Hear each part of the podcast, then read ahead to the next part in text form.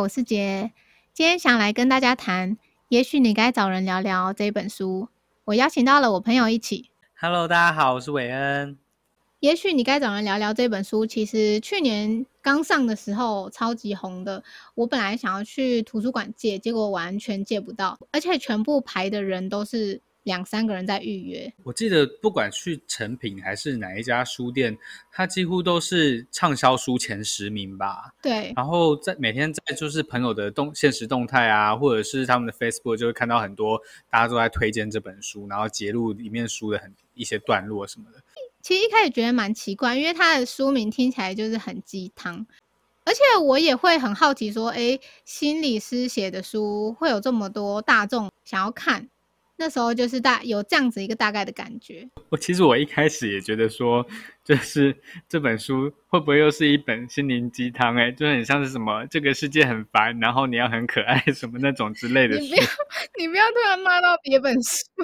对不起，对不起，我先下跪 道歉。不会剪掉的。你不会剪掉哦，完蛋。没关系啦。总之就是这本书。一开始我真的觉得它很像心灵鸡汤，很多心理师都会尝试写书，为了就是要推广一些心理学知识啊，或者是把它变得比较浅显易懂一点，所以会变成说有时候有一些心理师写的书，它会比较直白，或者是比较像心灵鸡汤一点点。那这个时候有时候对我们来说，就会觉得这本书会比较偏向大众读，而不是我们自己可以吸收新知。对，其实我没有非常常在看心理师写的书，原因是因为他们写的东西有时候可能太过于浅显易懂，那些东西我看了可能没有任何的收获，或者是他写的东西我不认同，我可能就会生气。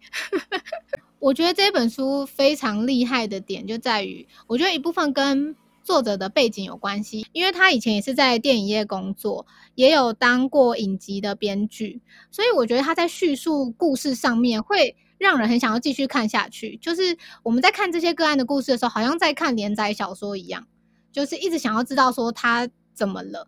然后最厉害的地方是他同时会在这些个案有一些进步，或者是在这个个案碰到困难的时候，他会穿插很多心理学的知识进去，跟心理智商为什么这样，心理智商为什么那样，心理智商是为什么不能表露情感，为什么不能怎样。就是非常厉害，因为他融入真的，我觉得他非常厉害。对他把心理学知识直接融入在里面，不会让大众觉得被塞入了很多新的知识。可是他看完这些故事，他就会知道，哇，原来心理智商长这个样子。对，睡前看几篇，我觉得也蛮适合。对，而且他分一篇一篇。对对，他分一篇一篇，然后篇幅不会太长，很适合看完就是可以稍作休息一下。你在看下一个故事的时候，你不会觉得被中断，就是它是很连贯的。好，讲讲了这么多，还没开始介绍这本书。如果大家想要先认识一下这个作者的话，推荐大家可以先去看他的 TED Talk。他的 TED Talk 有大概五百万的观看次数，名字叫做 How Changing Your Story Can Change Your Life。那我之后会再把这个链接贴在资讯栏，大家可以去看。我先大概介绍一下这本书的架构。就像刚刚讲的那样，它其实就像小说一样，它是一篇一篇的。那很有趣的地方是，它把很多个故事穿插起来，就是它不是一整篇都在讲某一个病人，一整篇又在讲另外一件事情，而是一篇一篇穿插着的。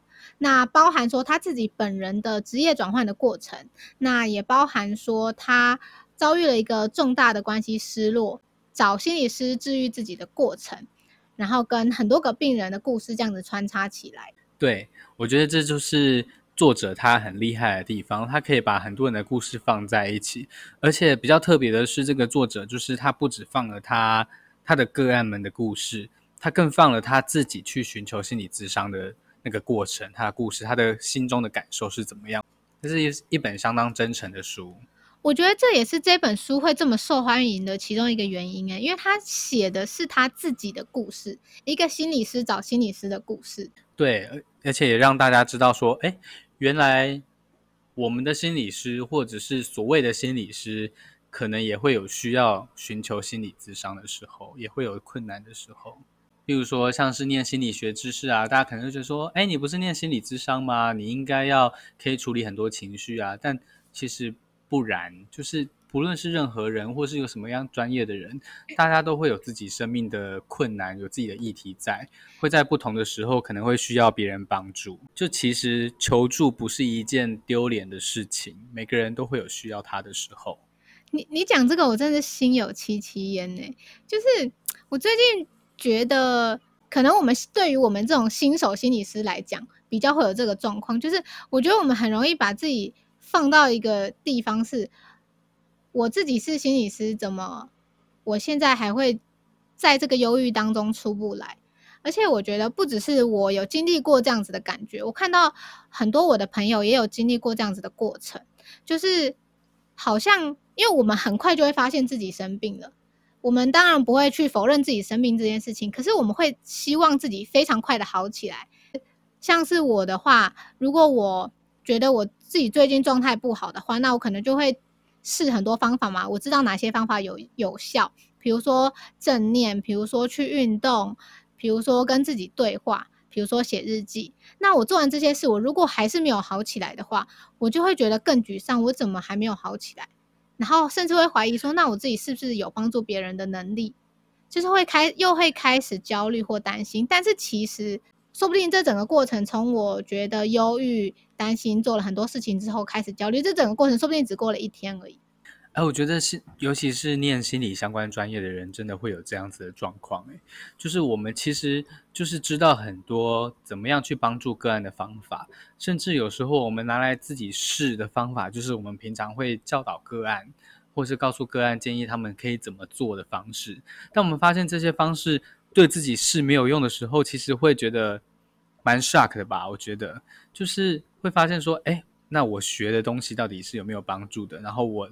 真的可以拿这些东西来帮助个案吗？其实会有很多自我怀疑，就是其实，在那个过程当中，我觉得有时候反而心理是比较辛苦啦。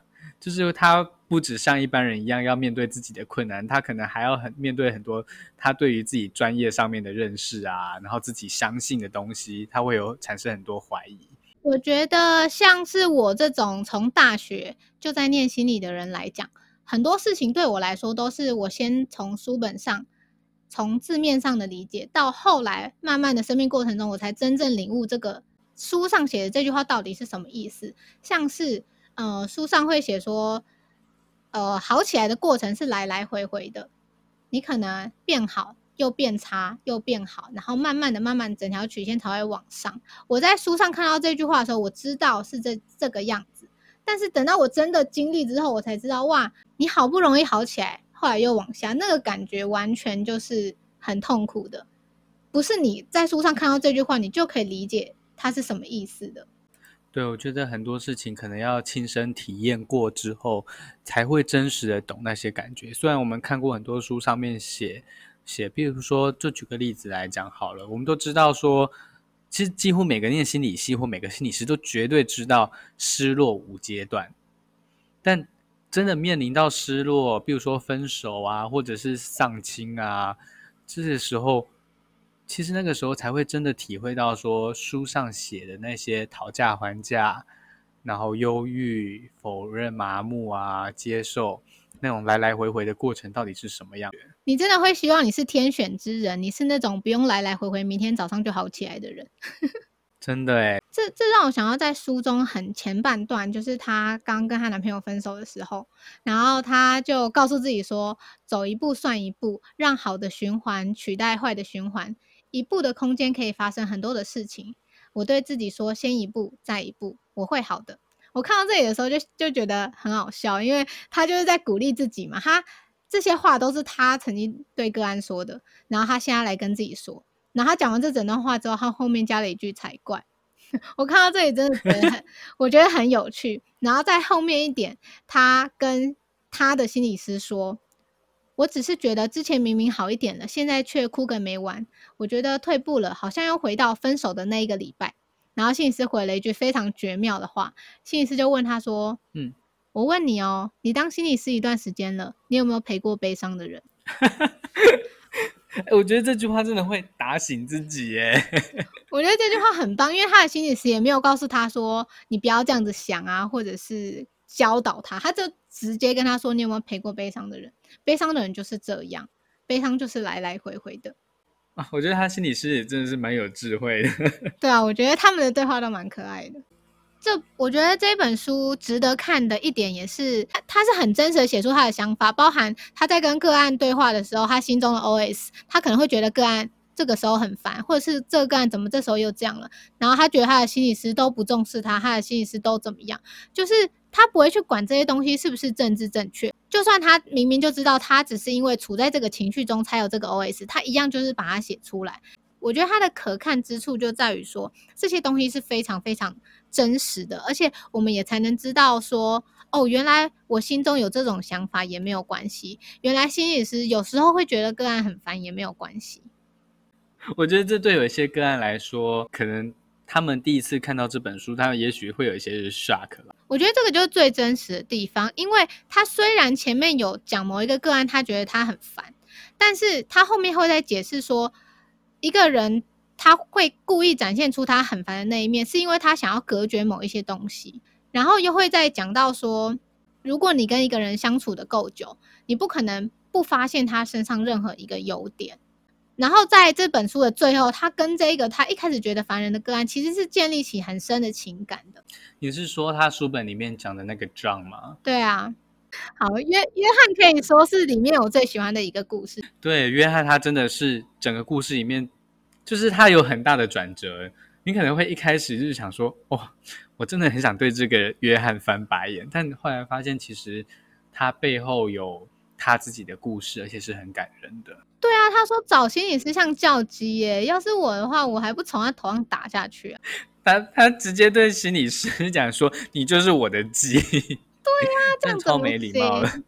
就是我觉得，同时也可以让新手职场师不那么陷入焦虑当中，不用总是非常有爱心，总是对个案非常有耐心。因为有时候个案让你引起的这些感觉，就是他们在现实生活中会引起别人的感觉是一样的。他在现实生活中就是会让人觉得烦，就是会让人觉得生气。但是这些东西你不会直接反映给他，你不会像他生命中的那些人一样，把这些生气。丢还给他，而是利用这些生气，利用这些不舒服的感受去跟他工作。我觉得这个才是心理师工作的重点，就是他让你引起的那个感觉，你利用他，你知道这件事情，然后用这个东西去跟他谈。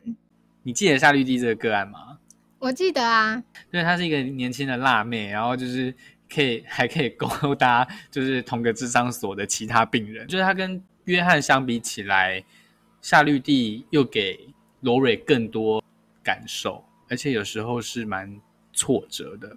像他就有讲到有一段是说，有一次夏绿蒂真的跟别人跟他智商同一个智商所的其他个案搞上了，然后他就说：“我生气吗？对啊，我当然是生气，但我也觉得挫折。”然后他在挫折之后挂号说：“好啦，其实我承认说。”挫折只是委婉一点的说生气而已，但他后面又接着讲说，可是其实我的怒气背后有一个事实是，我想我真的是蛮担心他，我很在乎他，这么在乎，所以才会这么生气。我觉得有些时候，当我们对个案有很多感受的时候，我们也可以去思索说，我们真的对这个人只有生气吗？我们真的是不在乎个案，讨厌这个个案吗？其实有时候不是，可能背后是。我们对这个人有很多的在乎，所以我们才会有这种感觉。那当这个个案在他的生命当中遇到一样在乎他的人，他又带给对方感受的时候，那个人是不是也跟我们一样有一样的感觉？有些人说，就是心理师要是空白荧幕嘛，就是要很中立。但是他就说，我们怎么可能很中立？我们是有血有泪的人，我们努力的其实不是中立，而是觉察自己并不中立的感受跟偏见。那我们才能够后退一步去思考要怎么为这个病人做事情。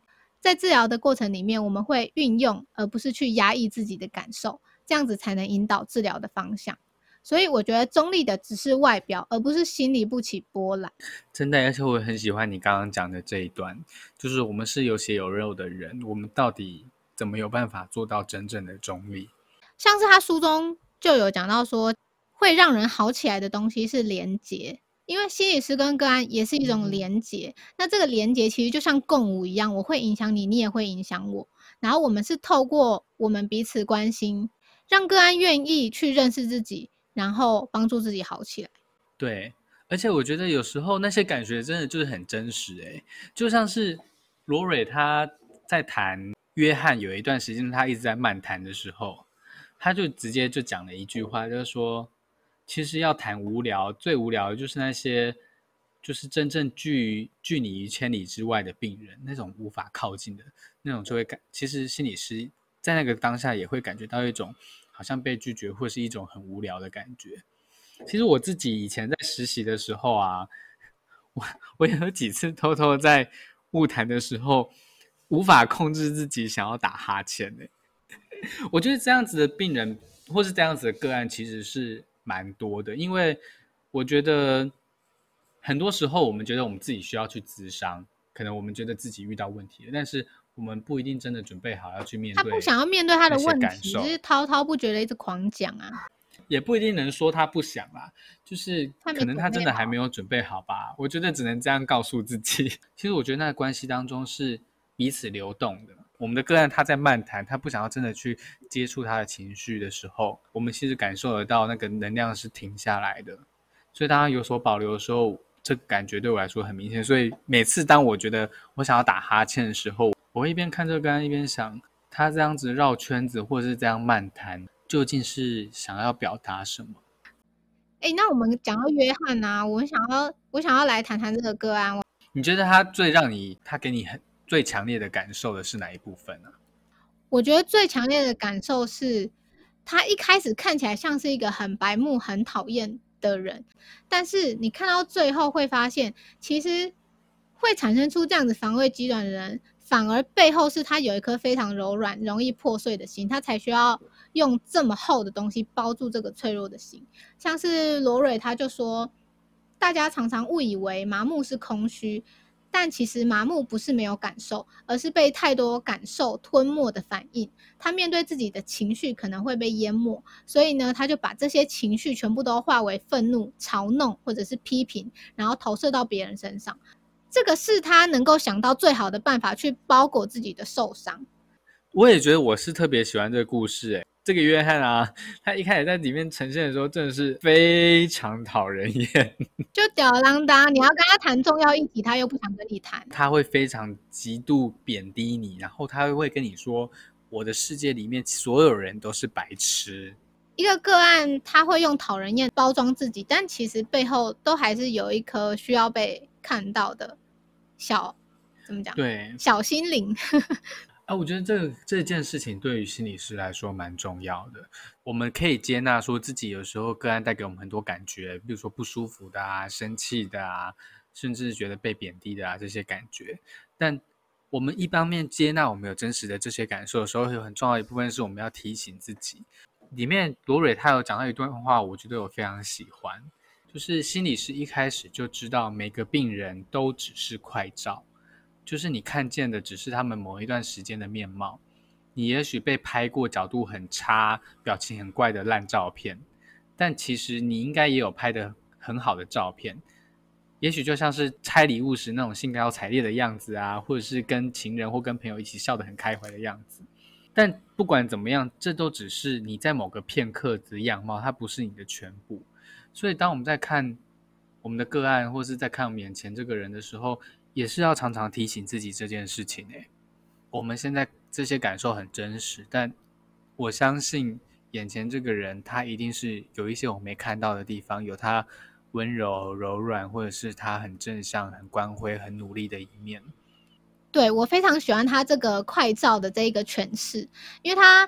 在这一段之后，又有讲到说，他从病人第一次进门就会开始去想象他们未来的样子。那不只是第一次这样做，而是每一次的物谈都这样子做。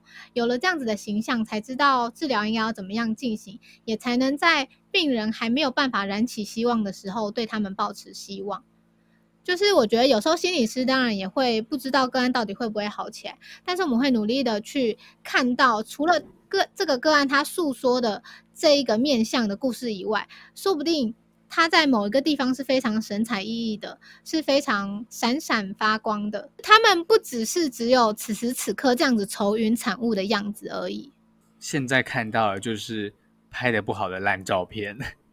对，就其实很多时候要一直提醒自己啊，我记得当每一次我跟别人问说，哦，我跟别人说，哦，我是念心理咨商的，很多人都会喜欢问说，哦，你当心理师一定很有耐心哦，你是都不会生气，别人跟你倒垃圾的时候，你是你怎么办到的？你怎么都有办法忍耐？其实不管我们个性是怎么样子，就像你刚刚说的是，其实真正做你觉得真正做得好的人，不一定是那些很有耐心或看起来很智商是、很温柔的人。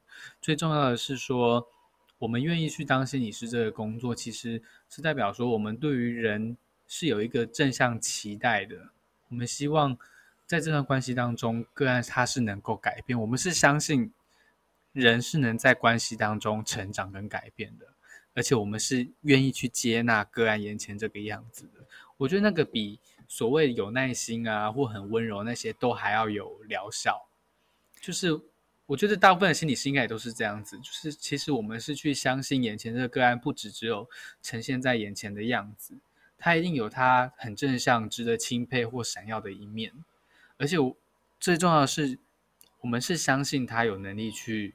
往往前的有能力去改变的，这是还是支持我们支持心理师不断去了解个案，或是了解我们在乎的那个人的动力。病人在改变的过程是一定会遇到不舒服的状况，因为你不可能毫发无伤的就得到你想要的东西，你一定要去面对自己的痛苦。那这个过程中，心理师势必得让病人觉得不舒服。但是如果你真的是一个没办法，你是一个很温暖有爱心。同时又不想要伤害别人的人，我觉得有时候你会没有办法担任这个戳破别人泡泡的这样子的角色。那罗尔书中也有提到一句话，说我也希望约翰在智商中是舒服的，但是不能舒服到我完全帮不了他。所以我觉得倒不是说到底是温柔好呢，还是犀利一点好，还是怎么样好？重点是我们是真诚的去了解这个个案，然后我们是真的。有办法帮他从这样子的状态好起来。嗯，我觉得心理师不管他是什么样子，温柔的也好，或者是犀利的也好，或直接的也好，最重要的是，除了我们去理解跟接纳个案之外，有一时候其实很重要的事情是，心理师有没有那个勇气陪伴个案去冒险，去面对他们之前难以面对的那些困难。那些情绪也好啊，或是贬低自己的信念也好啊，或者是难以面对的难以面对的回忆也好，我觉得有时候那就是一段彼此去冒险历程。所以我觉得有时候心理师也是要蛮勇敢的。对，我觉得像是罗蕊在跟约翰相处的时候，就可以看到他内心的 OS，他会一直说：“哎，现在适不适合推进？那他现在可能还没有准备好，我就会先回来。”就这种过程，就是心理师在评估这个个案现在还有没有办法承受，呃，这样子的推进。我觉得这个也是我们心理师在工作的时候一个很重要的能力，就是去评估我们现在是不是能够去推进。对，而且你刚刚讲到，就是陪个案去经历这个风雨，我觉得是说，呃，让个案知道说，智商一定。肯定不是整趟都是舒服的，但是当你经历在这个不舒服的期间，我会陪着你。嗯，就很像我以前去上 EFT 的时候，就是上情绪焦点治疗的时候，我记得那个时候有一个那上课老师就说，有时候智商其实很像是在帮个案做情绪拉筋。你有体会过拉筋的过程吗？就是有时候那个拉筋就是干超痛苦的啊，很酸啊，很痛啊，快发疯了。但是就是我们心理师就像是帮助一个人拉筋，然后有时候我们就是要帮他多压下去一点，让他往前一点点，然后去拓展一下自己的限度，这样子。就我们心理师就有时候这样是帮个案在做情绪拉筋，让他可以更。接纳跟接触自己的情绪，然后我们要评估说什么时候可以再往前冒险多一些些，那要多多少？我觉得这都是心理师他专业的部分，而且也是他要有那个勇气往前推进，他也要有那种冒险的精神吧。对啊，你也不能对一个成年人硬压，脚会坏掉啊！就直接 尾椎断掉给你看。评估什么时候该前进，什么时候该后退，也是心理师的一个工作之一啦。没错，所以其实在这本书里面，我们可以看到说，罗蕊他几乎对每一个个案都是这样子。呃，因为约翰一开始是完全不去接触自己情绪的人，他就是那一种情绪的筋非常硬的那一种。他到后面就是渐渐的能够去接触自己内心最伤痛、最痛苦的那件事情之后，有一次他在智商室里面就大哭，然后他当然就觉得很丢脸嘛，因为他对于这样子直接表达情绪的方式是非常不习惯的。然后罗蕊就跟他说：“你放心，这个不是崩溃，这是破茧。”嗯，哦，我觉得他这个诠释的非常的美，我超喜欢这一段的。哎，我觉得他这个形容很精准呢，而且那个画面真的是。我用想象都觉得那个画面非常美，这正好给那些很担心自己会崩溃的人一个很正面的诠释。其实就像是罗蕊他在陪着约翰走这些路程的时候，他花了很多时间呢，而且他当中做过很多次尝试，一直在跟约翰来来回回。我记得第一次他做一个很深的尝试的时候，那时候好像是约翰临时打电话给他吧，然后约翰就是一边在。工作，然后一边跟罗蕊咨商，然后我记得那个时候罗蕊就是做了一个非常有深度的同理，然后结果约翰就突然抬头说：“啊，你刚刚说什么？我刚刚在跟别人讲话。” 我其实真的，我我一点都不相信约翰没在听，哎，就在讲，对啊，装死啊，就是这个过程就是这样子，他需要来来回回，等到。就是个案真的准备好的时候去碰这件事情，然后而且在这个过程当中，约翰是一步一步、一点一滴的，就像破茧一样，他是慢慢的去撑开那个茧，先从他可以去谈他的狗比较温柔的地方开始，再慢慢谈女儿、谈他老婆，最后才去碰到那个非常痛跟非常真实的回忆。我觉得那就是一个过程，就像我们刚刚讲那个情绪拉近的概念。对，先去碰一些比较没有威胁性的情感，但是至少它还是情感，然后再从这些情感去到那些真的让他非常受伤的事情。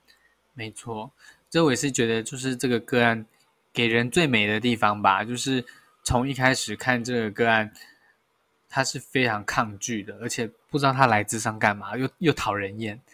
后来就是慢慢可以去理解这个个案，他真的很讨人厌呐！你笑什么？你不觉得很讨人厌吗？我说看一看，我就想说，哇塞！如果遇到这个个案，我真的是会受不了哎。他就是故意让人家觉得他很烦。对，但是到最后，其实我觉得我是最喜欢这个个案的，就是最喜欢这个故事的啦。就好像在就是在那个过程当中，其实是可以看到他真的是成长跟接触的。哦，那好感动哦！我记得我在看的时候，我还我还掉眼泪。他最后崩溃的时候，我真的是哦，我真的我真的是觉得超级感动，真的是一个很魔幻、很神奇的时刻吧。讲完约翰来讲，第二个我也觉得非常让我觉得非常 touch 的个案，叫做朱莉。那她是看起来是人生胜利组，呃，因为她刚拿到大学的教职，然后结婚。蜜月结束之后，发现他竟然得癌症了。我觉得这个这个打击好大哦。我觉得那就真的是一个很大的打击。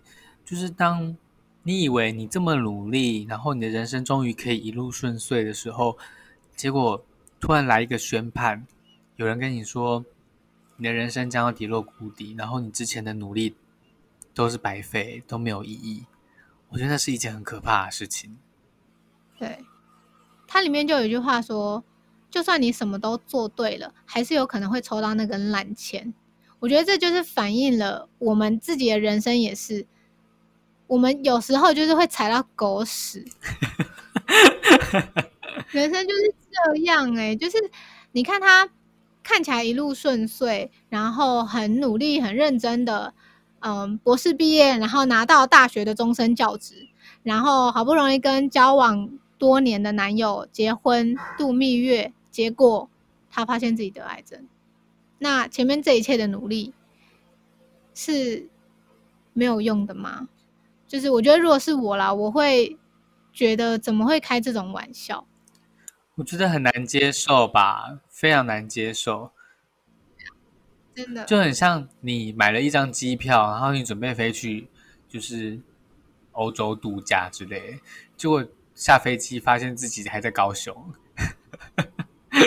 没有，我我没有说高雄不好哦，请高雄的乡亲就是放过我，谢谢大家。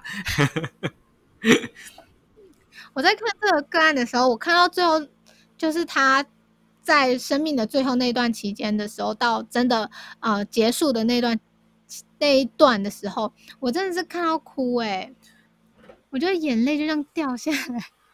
对啊，我觉得是就觉得很难过，然后也很替他惋惜。我觉得他。对，我觉得那个那个难过不只是惋惜，还包含说他在这一段时间内的成长，然后到呃心理师陪伴他面对死亡的这整段过程，到最后他对于自己死亡的态度，这些东西都让我觉得，我觉得可能感动更多吧。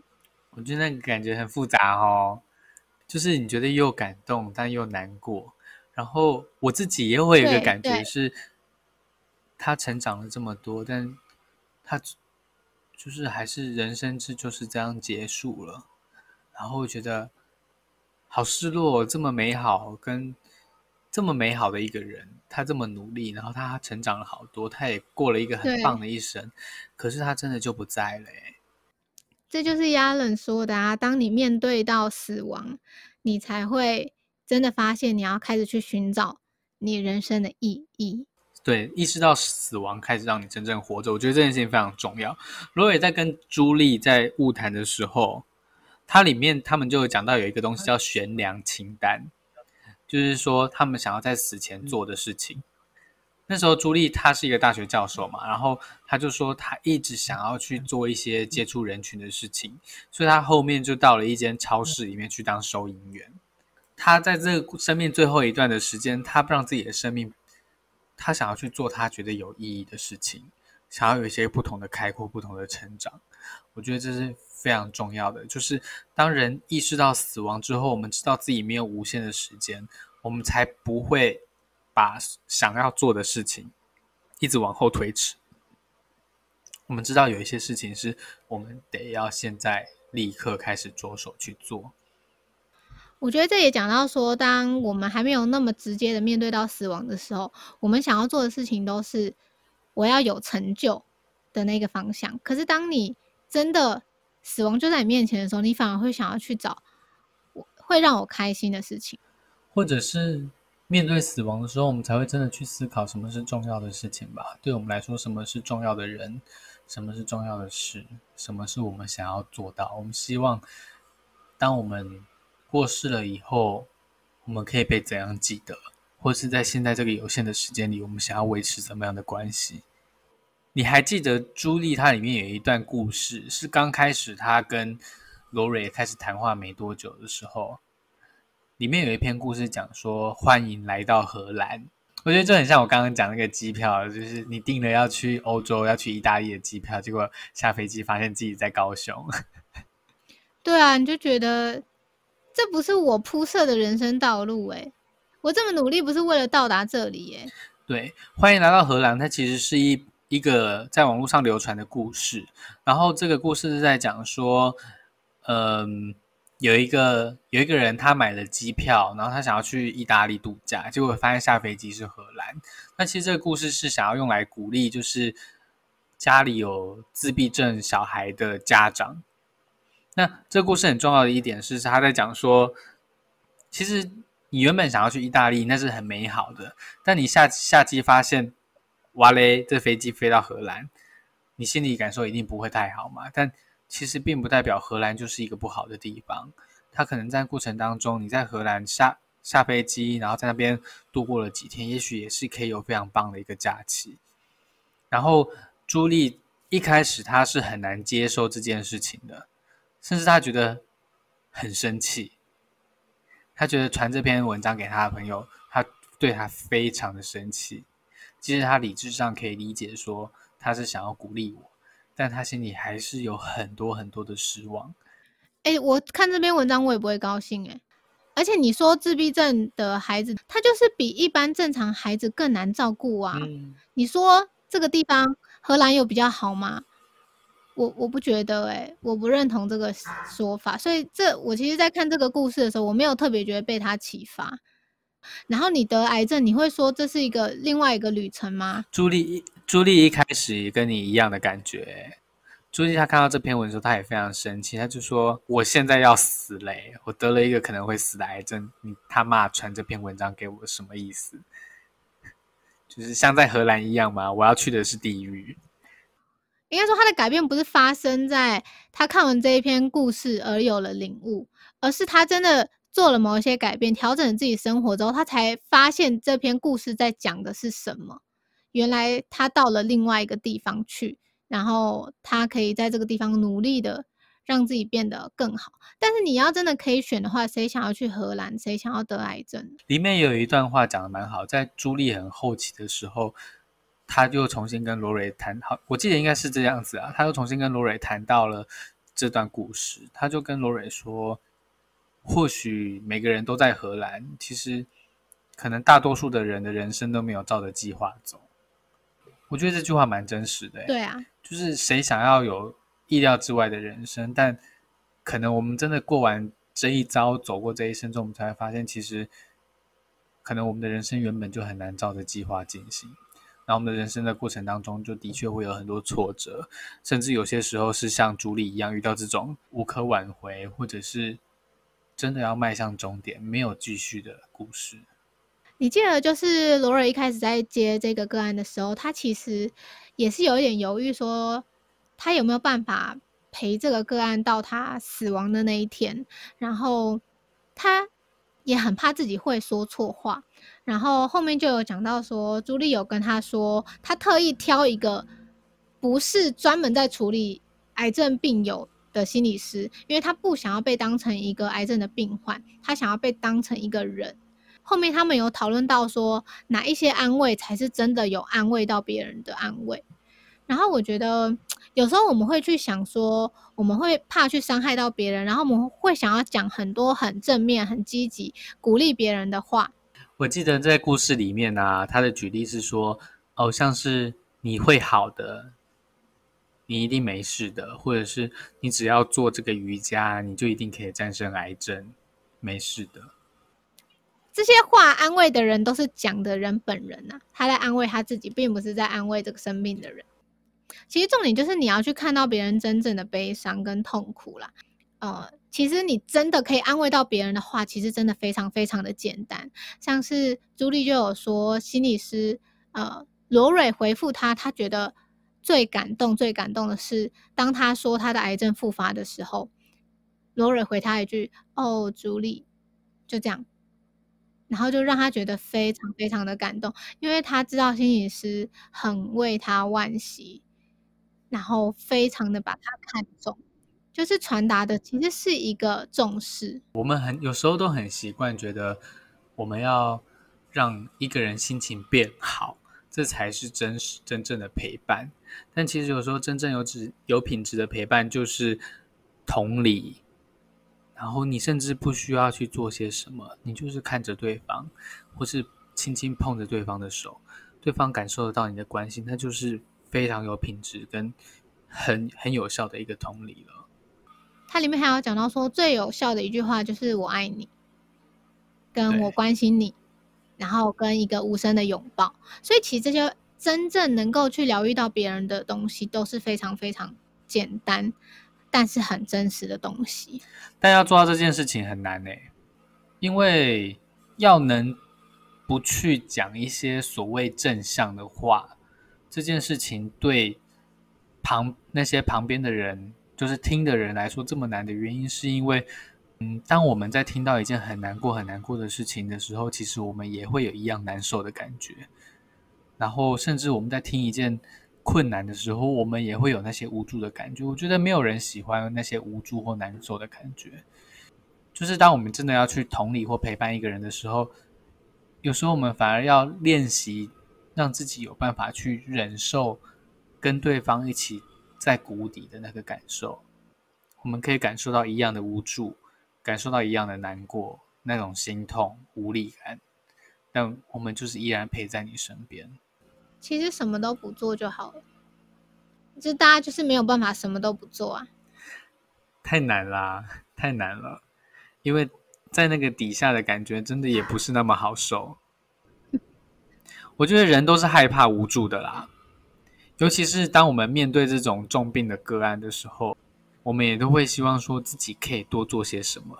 我们讲完这些话之后，他的人生还是得继续。就像癌末的病患，他不只是癌末的病患，他还有其他很多重要的人生要去面对。而且即使他要死亡了，他还是有他的快乐在，他还是就是在过世的这段期间，他还是有他的愿望，他想要怎么活。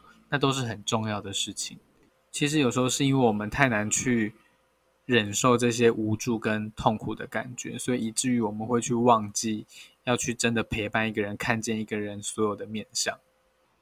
哎，我还想讲一个，就是他帮自己写了副文，我我超级喜欢这一段话，应该是说这句话，因为他的副文很简单，就只有一句话，他写说。在这三十五年人生中的每一天，朱莉始终被爱着。哦，这句话真的好棒哦，超爱这句话的，真的很暖呢。这句话，就是你想象看，这句话在丧礼的时候被念出来，然后在场所有的人都是爱他的人。虽然他的三十五年的人生这么这么的短暂，虽然他没有办法选择自己生命的长度，但是他知道自己。每一天都是被爱着的，他每一天都没有虚度。我觉得那就足够了。就是虽然惋惜，但是很在生命的最后，还是觉得已经足够了。这样对，那好矛盾哦，觉得惋惜，但是又觉得已经足够了。而且我相信，不论是谁听到这句话，我觉得他都会觉得，就是我相信在场人听到这句话，也不会再觉得可惜，或觉得自己没没做到什么。就是他们会知道说，哦，我跟这个人的关系，至少他是一个非常美好的方式结束了。对，而且我觉得他在书中也有讲到说，就是他尽管朱莉已经过世了，他还是常常会想起朱莉。所以其实他只是没有办法跟朱莉再进行对话，其实朱莉的某一部分还是活在了。这一个人的心理，那不只是心理师，包含她的老公，包含她身边所有爱她的人，他们一样是活在彼此心里，继续把这个精神延续下去。对，就是那个关系其实并没有真正的结束，就是那关系不是断裂的，只是他换了另外一种方式，变成活在彼此的心中。有时候跟自己的心理师结束关系，也是一个很类似的感觉，像是。罗瑞在跟他的心理师温德尔在结束关系的时候，罗瑞在最后就跟温德尔说：“就跟以前一样啊，我们是每周见一次，只是这一次的间隔比较长，像是逗点，就他把它当成逗点。但是温德尔就回他说：我们还是可以把这个当做逗点，即使我们完全不再见面。”呃，他想要强调的是，生命的关系并不会真正的结束，即使你再也见不到这一个人，但是你们曾经在彼此的生命中是很紧密的连接的时候，其实你们都已经在对方身上留下了一些东西。对，我觉得这非常重要。曾经有的关系虽然结束了，但是这件事情还是很有意义的。对我，我也这样觉得。我觉得，就是当关系结束的时候，最好的一个结束是。其实是彼此都有留下一些什么，彼此都有成长，就也可以说换一句话说，好像我们在彼此的生命中都留下了什么，或者是我们用另外一个方式活在对方的心中。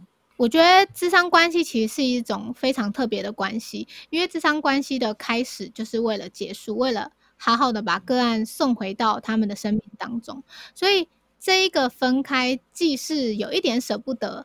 但也是一个希望，对我们心理师来说，把个案能够好好的送回他们生命当中，其实是一件嗯非常令人高兴的事情。所以我也在想说，温德尔会这样说，就是其实我们不再见面，这个就代表他不会需要回来找他，他可能不会再面对说他的生命有非常重大的失落。我觉得这对他来说，我们不会再见面这件事情，我我觉得也是对罗蕊的祝福。是很神奇吧？就是 心理师跟个案的关系是长成这样子。我其实常常也是这样啦。当结案的时候，很多时候个案就会问说：“哎，我觉得我可能之后会再来找你。那通常这个时候，我也都会跟他们说，当然欢迎，当然 OK，但我觉得可能你也不一定需要。就是我相信的，其实是经过这一段成长之后，他长出了自己的能力，在未来他是可以应应不一样的困难的。这也许在未来是不需要我们。就像你刚刚讲的，每一段智商关系的开始，其实都是为了结束。我觉得这真的是非常感动的事情。虽然不是每个个案都可以走到结案这一块，有些很多时候是中间就流失。但是我们真的看到这些个案有这些成长的时候，其实真的心里会非常感动的。其实，在之前实习的时候，就觉得其实对于心理师在台湾的整个职业的生态。有一点不满意，也有一点失望，所以其实，呃，目前我是没有在职业的。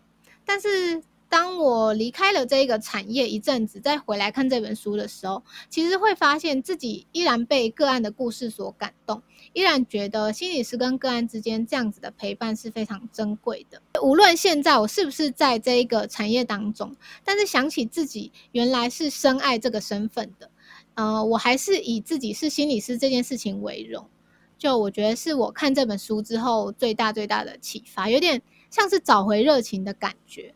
然后，因为罗尔在书中提到了他很多的个案嘛，那他同时也会写说这些个案，他从这些个案身上看到了什么，然后也学得到了很多的成长。那他在书中的最后就写了一句话说：“但愿我对得起他们的故事。”我觉得有时候跟个案的相处真的是这样，有时候你真的会发现，哇，原来我在个案身上学到了这么多东西。我们也是谢谢对方愿意在智商室里面去坦诚的展开他自己，然后愿意一起成长，让彼此都学到一些东西。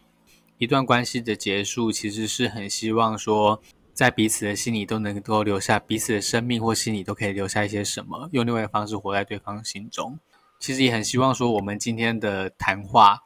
也许也可以带给你正在听这段 podcast 的你有一些不一样的收获。